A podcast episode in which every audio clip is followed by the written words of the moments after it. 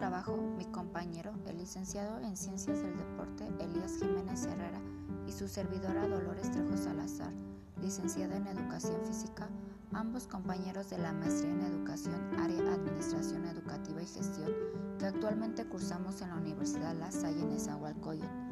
Mencionaremos los antecedentes de los diferentes controles a través de la historia hasta la consolidación actual de la acreditación de las universidades.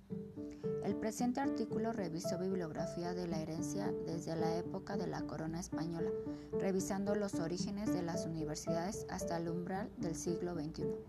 Se necesitó conocer antecedentes de control político e ideológico, como los actuales mecanismos de planeación y evaluación institucional. A continuación, nombraré una breve recapitulación de los tiempos.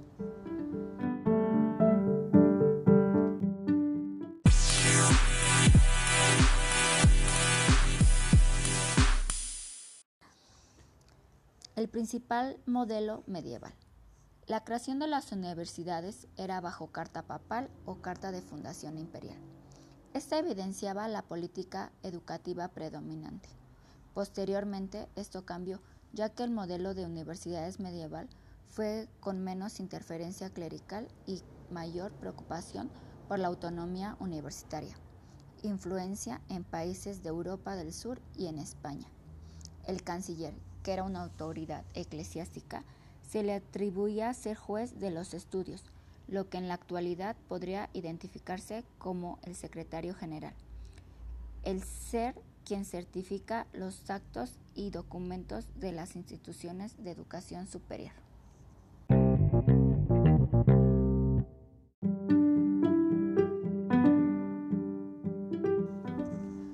Transición de la intervención clerical a la gubernamental en la Edad Moderna.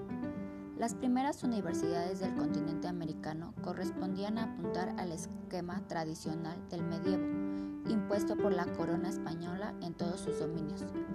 Dentro de un marco social más amplio, se suscitó la expulsión de la congregación de Jesús de todas las colonias españolas. Las universidades pasaron al control de los franciscanos. Los privilegios de la Iglesia Católica comenzaron a mermarse por la aplicación de las reformas borbónicas en el siglo XVIII, con el fin de secularizar la educación.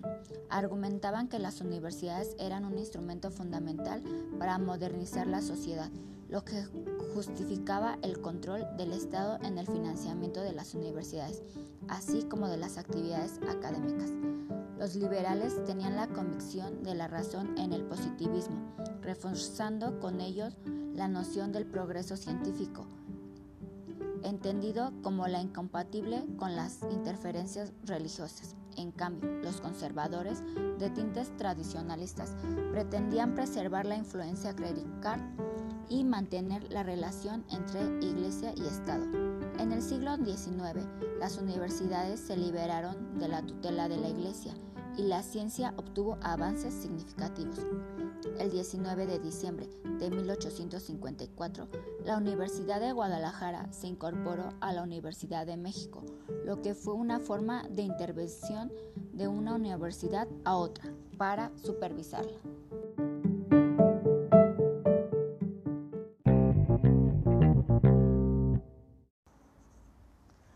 Los controles contemporáneos del Estado mexicano y la influencia de los organismos internacionales.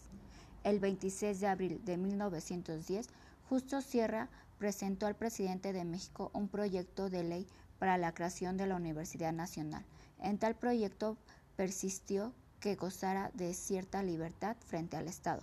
Vasconcelos, como rector de la Universidad Nacional de México, creó la Secretaría de Educación Pública en 1934 llegó a la presidencia de la República el general Lázaro Cárdenas, quien pretendía colocar a las universidades bajo el control del gobierno y prometió su reorganización.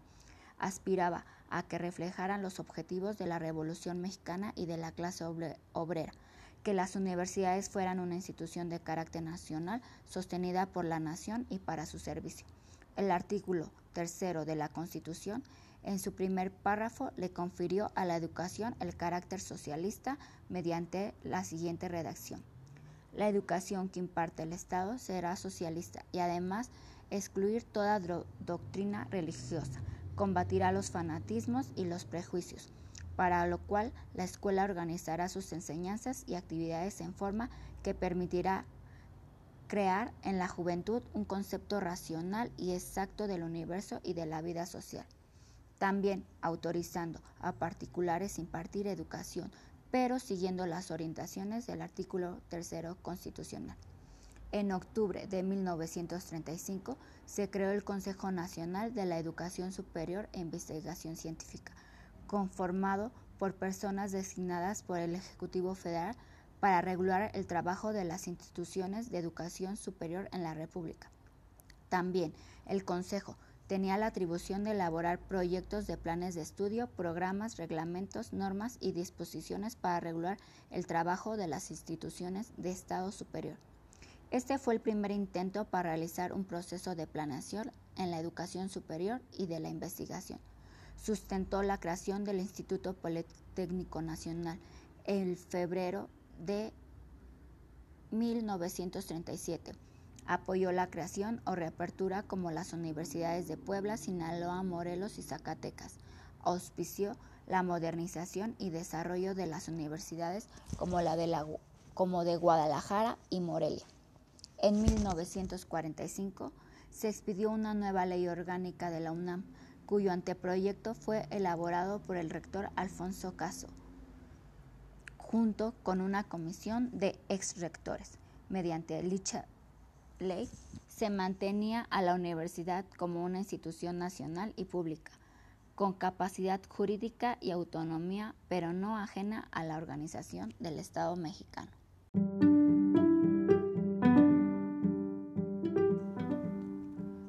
último apartado nombraré brevemente los acuerdos y leyes que mediante las asambleas que llevó a cabo la NUES. La NUES es la Asociación Nacional de Universidades e Institutos de Enseñanza Superior. A finales del siglo 60 solicitó al presidente que presentara la propuesta al Congreso de la Unión de Proyecto de Ley de Educación Superior. En la Asamblea 13, la NUES ¿Cómo sería la conformación de un sistema articulado de las instituciones de educación superior para impulsar los cambios cualitativos y establecer un sistema nacional de exámenes? Al celebrarse la 18 Asamblea General Ordinaria de la NUES en Puebla, en 1978 se aprobó el documento La Planación de la Educación Superior en México Fundamentos del Sistema Nacional de Planeación Permanente de la Educación Superior, SINAPEX. En la séptima Asamblea Extraordinaria, la NUES aprobó el documento de la evaluación de la educación superior en México. Propuso que si bien la evaluación era un ejercicio necesario e indispensable de las universidades, en 1987, el candidato del PRI a la presidencia, el licenciado Carlos Salinas, señalaba, existe una evidente masificación de la educación superior mexicana y las instituciones respectivas deberán responder a esta realidad, pero dicha respuesta debe ser aparejada a la calidad y a la excelencia académica.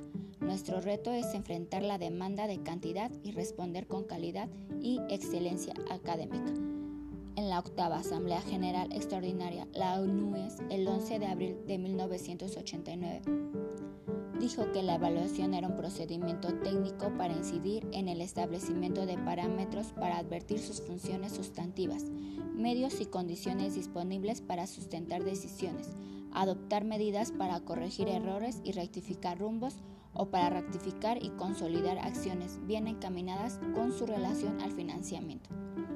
En 1989, el licenciado Manuel Barlet instaló la Comisión Nacional de Evaluación de la Educación Superior, CONAEVA, instancia técnica para diseñar los programas e instrumentos de evaluación y efectuar la meta evaluación para conducir la educación de forma continua y permanente, proponiendo criterios y estándares de calidad con representantes del gobierno y de la NUES.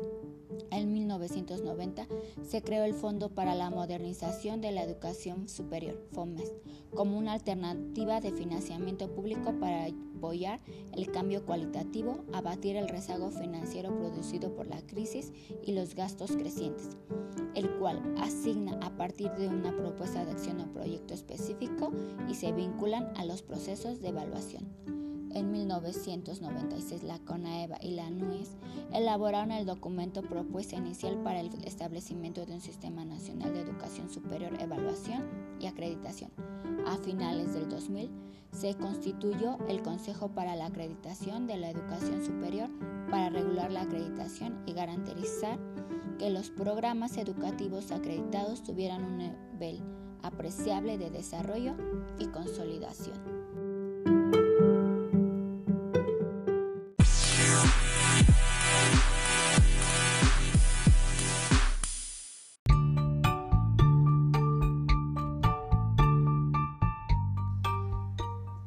Como conclusión, espero esta información les haya sido de su interés, ya que nos ayuda a comprender de una mejor manera cómo a través del tiempo se ha buscado y se seguirá optando por los mejores mecanismos que mejor convengan para brindar una mejor educación de calidad y oportunidad para todos.